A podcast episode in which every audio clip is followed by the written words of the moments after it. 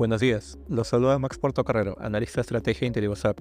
El día de hoy, martes 12 de diciembre, los mercados presentaron ganancias en tanto se evalúan los recientes datos de inflación de Estados Unidos.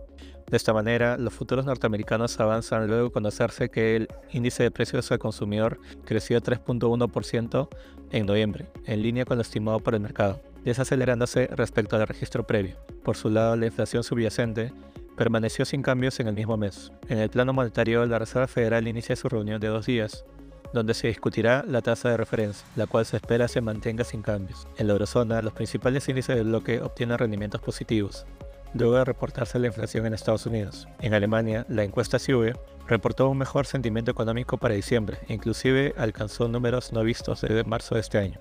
En Reino Unido, el crecimiento salarial se redujo por debajo del consenso del mercado. En Asia, los mercados cerraron con ganancias, liderados por Hong Kong.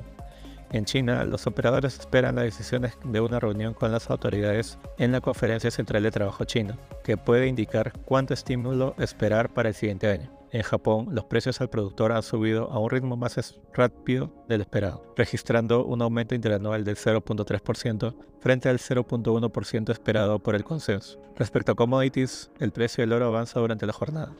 Por su parte, el precio del cobre sube. Finalmente, el petróleo se mantiene estable alrededor de 71 dólares el barril WTI.